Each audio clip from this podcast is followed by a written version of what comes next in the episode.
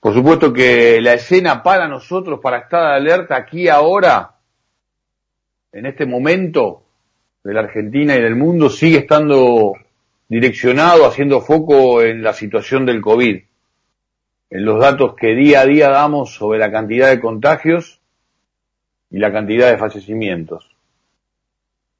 Mi producción me está diciendo en estos momentos que todavía no está en la página del Ministerio confirmada y anunciada, en todo caso me retractaré en el transcurso del programa, los datos de la última jornada. O sea, a esta hora nosotros siempre damos los datos de los la cantidad de fallecimientos y la cantidad de contagios.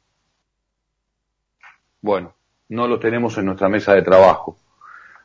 Si reviso los portales de mayor cantidad de visitas, tampoco los estoy viendo. De hecho, suelen estar en la tapa como dato principal. Eh, como últimas noticias, como dato central en la página de los portales de nuestro país de mayor ingreso, de mayor seguidores. No los veo. Así que no puedo compartir con todos ustedes cuántos han sido los fallecimientos y cuántos han sido los contagios en las últimas 24 horas. Y obviamente que no es inocente que, esté diciendo esto. Está recargada la agenda en lo que tiene que ver con la disputa política. Lo que dijimos que no íbamos a hacer es lo que estamos haciendo lo que habíamos pensado, que habíamos superado en lo que tiene que ver con las posibilidades de trabajar de manera conjunta ante algo que nos ponía, nos podía unir, aunque fuera como, como alguna vez dijera Jorge Luis Borges, a partir del espanto y no del amor, parece que ni siquiera el espanto nos permite unirnos. Y creo que esto implica no solo a la clase política, porque además no nacen de un repollo, sino que implica a cada uno de los ciudadanos. Y tampoco cabe acá eh, esta doble lectura narcisa, ¿no? De ser los peores, das vuelta a la moneda, somos los mejores. Somos los mejores, da vuelta a la moneda, somos los peores. Ni una cosa ni la otra. Probablemente esto ocurra, esté ocurriendo en muchísimos otros países. Quizás a algunos, como venimos contando a diario en este programa, de lo que son marcados como ejemplos de, como faros de lo que hay que hacer. Faros de paja. Cierto es que vamos a ir revisando la compulsa.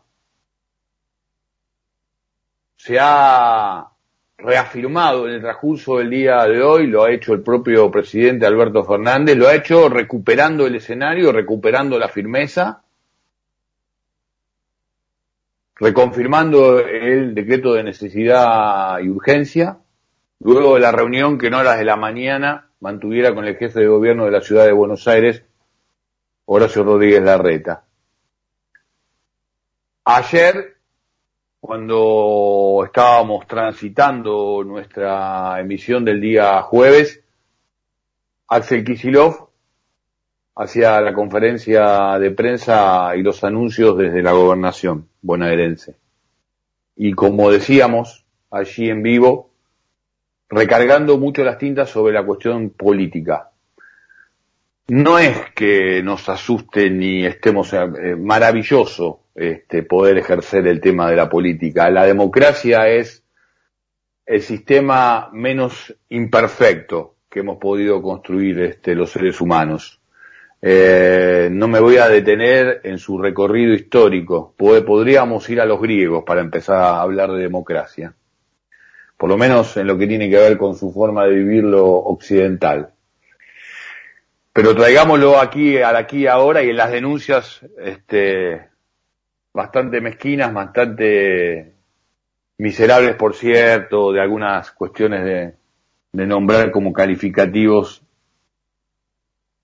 calificando algunas decisiones como propias de una dictadura, ¿no? Eh, lo cierto es que el escenario está recargado el presidente Alberto Fernández habló concretamente sobre el cumplimiento del DNU. Lo escuchamos. Yo entiendo el deseo y la preocupación del jefe de gobierno, pero yo tengo una responsabilidad y la voy a hacer cumplir. Esto no es un acto de altanería, no es un acto de prepotencia. Tuvimos una buena charla con el jefe de gobierno, quiero aclararles, ¿eh? una charla de mucho respeto, donde nos pudimos escuchar con mucho respeto y con vocación de encontrar salidas.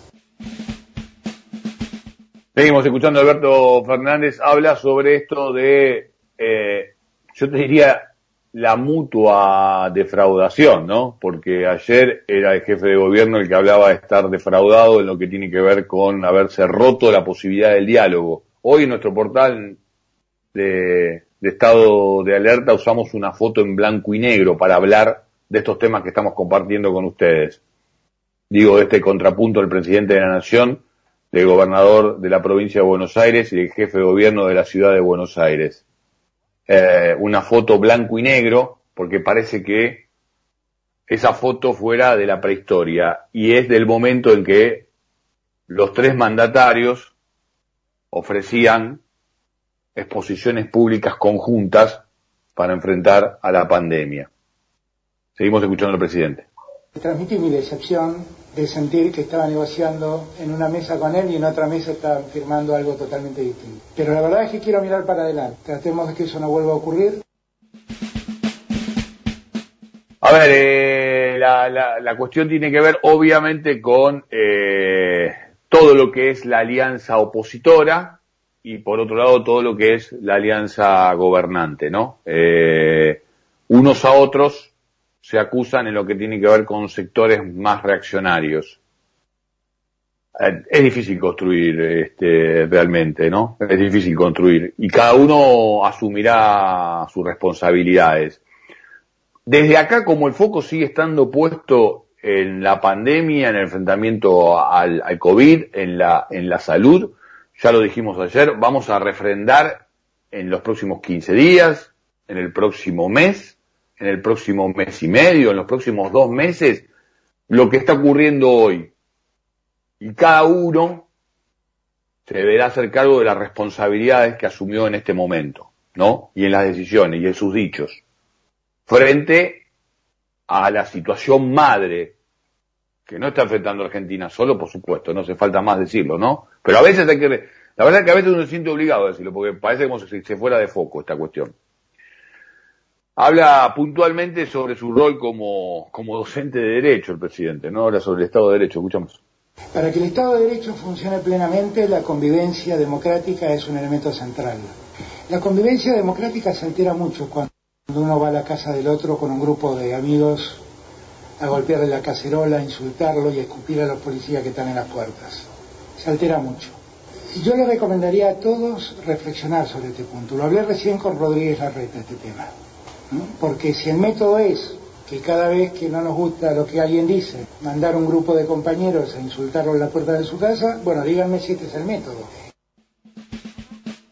Obviamente sin nombrarla, eh, de hecho había dicho la presidenta de, un partido opositor, está hablando del rol que desempeña en todas estas manifestaciones eh, Patricia Burrich, ¿no? Hoy eh, sí está en tapa eh, un título muy particular, ¿no? Mauricio Macri y Pérez Esquivel intentan gestionar este eh, más vacunas para nuestro país, más vacunas que el propio presidente anunció que llegarán este próximo fin de semana de Sputnik B, ¿eh? porque había mucha, hay mucha situación también este, de inquietud en las provincias, no solo por lo que tiene que ver con la aplicación del decreto de necesidad urgente y urgencia que, eh, que el presidente ha hablado de que como es un país federal, salvo en el AMBA donde toma toda la decisión, en el resto de las jurisdicciones deja eh, el juego abierto para que cada uno vaya regulando según estas medidas y según lo que vaya viendo que está ocurriendo en el enfrentamiento a la, a la, a la pandemia, ¿no? Eh, pero bueno, había preocupación, digo, en algunas provincias en lo que hay, en lo que tiene que ver con el cumplimiento del sistema de vacunación, se está dando algunas certezas, de que no se va a discontinuar a partir de la llegada de esta nueva cantidad de vacunas en las próximas horas. Decía, recargada la agenda desde el punto de vista de abordaje eh, político, ¿no? Eh, El gobernador bonaerense Axel Kicillof lo marcó claramente, eh, haciendo foco eh, en muchas de sus apreciaciones en el rol que tuvo la gestión anterior de la ex gobernadora María Eugenia Vidal y también el propio expresidente Mauricio Macri y sobre mucho de lo que está ocurriendo hoy en las decisiones que está llevando adelante la ciudad de Buenos Aires. Escuchamos a Kicillof. El epicentro de esta segunda ola es la ciudad de Buenos Aires. Y esto no es ni un insulto ni una chicana, son números de una tabla. Hoy en la ciudad de Buenos Aires la probabilidad de contagiarte es el doble, aproximadamente, que en la ciudad. Pero no festejo esto, porque va a pasar como la ola anterior, como una mancha de aceite. El virus comienza en la ciudad de Buenos Aires, en este caso incluso con cepas han mostrado un informe donde la incidencia de las nuevas cepas es mayor, obviamente, en la ciudad de Buenos Aires. Eh, yo creo que puede pasar peor que la vez anterior, y no solo por la cuestión de las cepas, sino por una cuestión de modificación del ADN de la forma en la que estamos enfrentando a la pandemia. Eh, esa es la, gran preocupación. Por supuesto, después vamos a escuchar porque el gobernador, el jefe de gobierno de la Ciudad de Buenos Aires, desmistió a, a Axel Kicillof en estas, en estas, este, en estos datos, incluso en lo que tiene que ver con la presencia de bonaerenses en la ciudad de Buenos Aires. A ver, cuando Kicillof dice no lo festejamos, cuando tienen que aclarar esto, cuando la reta dice estamos orgullosos de que el 30% de los bonaerenses vengan a la ciudad, y a mí me nace, no aclaren que oscurece, eh, y me preocupa, lo digo porque me preocupa. Eh, la verdad extraño muchísimo la posibilidad que teníamos eh, de país en lo que tiene que ver con la representación política. Sé que estamos inmersos en la campaña electoral, pero me, me preocupa que marque con tanta potencia la agenda. De hecho, reapareció María Eugenia Vidal, este, porque claro, cada jugador debe ocupar su lugar, cada ficha debe ocupar su lugar en, en la partida, ¿no? Este, cada jugador en la cancha. Y si se habló de la provincia de Buenos Aires y se, se, mencionó la gestión anterior, después de haber publicado el libro, casi hoy por hoy, este, de, rigor, ¿no? Este, si no publicás tu libro, casi que no existís. Antes era si no, si no aparecías en, la televisión. Escuchamos a María Eugenia Vidal. Juntos por el Cambio es un frente que ha mantenido la unidad a lo largo de todo este tiempo. Eh, muchos pensaban que éramos una, una alianza electoral del 2014 que no iba a llegar primero a la elección, después que no iba a gobernar y después que tras la derrota de 2019 no nos íbamos a mantener juntos. Ahora, unidad para nosotros no es ni unanimidad ni uniformidad. Yo respeto las formas que Patricia tiene, eh, lo que ella siente y quiere decir, y yo lo expreso de la manera en que me siento yo cómoda, ¿verdad? casi me parece una falta de respeto que yo hoy esté hablando de diferencias internas de mi partido con 25.000 contagiados y muertos cada día. a mí también me parece una falta de respeto que, esté hablando de eso. La verdad que también me parece una falta una falta de, respeto. Eh, yo digo, eh, me parece que deberían encontrarse cuestiones de Estado, de, de rigor, y me parece que en este caso una oportunidad histórica de que se cumplieran, eh, que se cumpliera con ese mandato y, entiendo que también lo estamos perdiendo, ¿no? También lo estamos perdiendo. Eh, Seba, vamos a, pasar a, los, a los audios de la reta, pero antes quiero eh, compartir con ustedes la confirmación de los casos, porque ahora sí nos llegó a nuestra mesa de trabajo. De todas maneras, todavía no lo veo en las, en las portadas eh, de los principales, eh, de las principales webs de medios de comunicación. Espero verlo prontamente, que salga este, rápidamente, no le quiero marcar la agenda editorial, por supuesto, no es mi intención, pero la verdad que este, que, aparezcan los datos de la cantidad de compatriotas fallecidos y contagiados, y después seguimos analizando las cuestiones políticas, pero no, no, no es lo que está ocurriendo.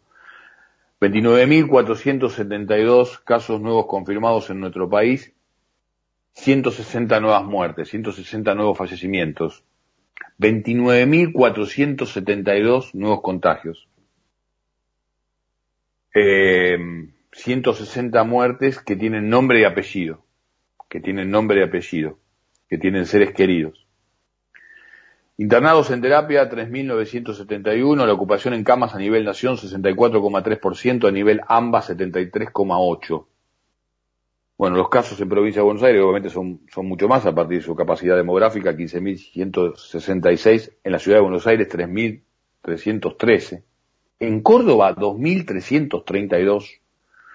En Santa Fe, 1.954. Realmente los datos estos están hablando que eh, toda medida que se tome se hace necesaria, más allá de lo que nos cueste hacerla, ¿no? Eh, hay muchas protestas, no veremos si nuestra agenda nos permite, pero digo del sector gastronómico, del sector de la cultura, de, diferentes sectores que eh, ven con muchísima preocupación el tema de cómo van, cómo van a ir respondiendo eh, ante el tema de no poder estar funcionando como, como corresponde. Ahora no me vengan con que eh, porque no tenemos que guardar más temprano a los hogares, este, estamos perdiendo nuestros, nuestros derechos este, cívicos, ¿no? No me vengan con esa estupidez, porque realmente digo, eh, juegan con la inteligencia poca o mucha que uno pueda tener y casi que es una falta de respeto. Sobre todo aquellos que hemos merodeado, hemos tenido oportunidad de recorrer, aunque sea, digo, a las nuevas generaciones de manera con rigor histórico de lo que fue en verdad una, lo que es en verdad una, una dictadura, ¿no? Eh, eso, eso creo que, que no hay que perderlo de vista. Vamos, Seba, con, con, a escuchar al jefe de gobierno de la ciudad de Buenos Aires, Horacio Rodríguez Larreta, está marcado como el audio 8, este, habla de la presentación a la justicia íbamos a hacer la presentación en la Corte Suprema y la hicimos hoy a primera hora. Presentamos un recurso de inconstitucionalidad. Estamos esperando que la Corte Suprema lo trate lo antes posible con la urgencia que supone que los chicos tienen que volver a las clases el día lunes. Bueno, se reafirman, ¿no? Eh, todos los datos que uno ha consultado, todas las fuentes que uno ha consultado de la justicia te dicen que eh, no hay alternativas ciertas de que haya una respuesta pronta de la Corte Suprema a una presentación de este tipo ahí es donde uno piensa que es más un artilugio este, de, eh, de, utilización política. Eh, y no está mal en, unas, en un rigor de funcionamiento democrático en condiciones de contexto siempre complicadas en nuestro país. Yo no recuerdo haber vivido momentos este, realmente extremadamente relajados. Eh, siempre decimos que ser argentino es un laburo extra. Pero bueno, estamos acostumbrados a vivirlo de esa forma, a estar en estado de alerta permanente en la Argentina. Pero esta situación eh, es muchísimo más grave. Entonces digo, jugar a las cuestiones estas de la democracia, tensarlas demasiado en medio de esta situación, por lo menos lo vemos como, como peligroso. Eh, eh, de, cualquier representatividad de, representación de gobierno, cualquier responsabilidad. ¿eh? No, no, no, no, no, no es que, haya más inocentes y más, más culpables. Son todos responsables y bueno, cada uno eh, deberá hacerse cargo también de la responsabilidad que asume. Eh, el jefe de gobierno de la ciudad de Buenos Aires, después de haberse reunido con, con el presidente y después que el presidente dijera lo suyo eh, en su conferencia de prensa, lo hizo eh, pasadito el, mediodía y habló, también de eh, cómo se está comportando el transporte, le contestó al gobernador de la provincia de Buenos Aires en el tema de la utilización de las camas, algo de lo que te adelantaba recién. Menos gente que va a la escuela está usando transporte público, con lo cual más unidades para la misma cantidad de gente, menor riesgo de contagio. Segundo, tiene que ver con la derivación de camas. Eh, no tengo duda que hay casos de gente de la capital federal que se atiende en la provincia. Los hay. Ahora, la tendencia en, el número, en los números significativos es exactamente la contraria. Y este es un dato histórico, no de la pandemia, no de ahora. Históricamente, un 30% de las camas de terapia de la ciudad de Buenos Aires siempre han sido ocupadas por gente que viene de la provincia. Hoy, con el COVID, ese número se ratifica, estamos en el 30%. Y para nosotros es un orgullo atenderlos. Con lo cual, no voy a contestar las consideraciones políticas del gobernador de la provincia, ni hoy, no lo hice antes y no lo voy a, y no lo voy a hacer nunca.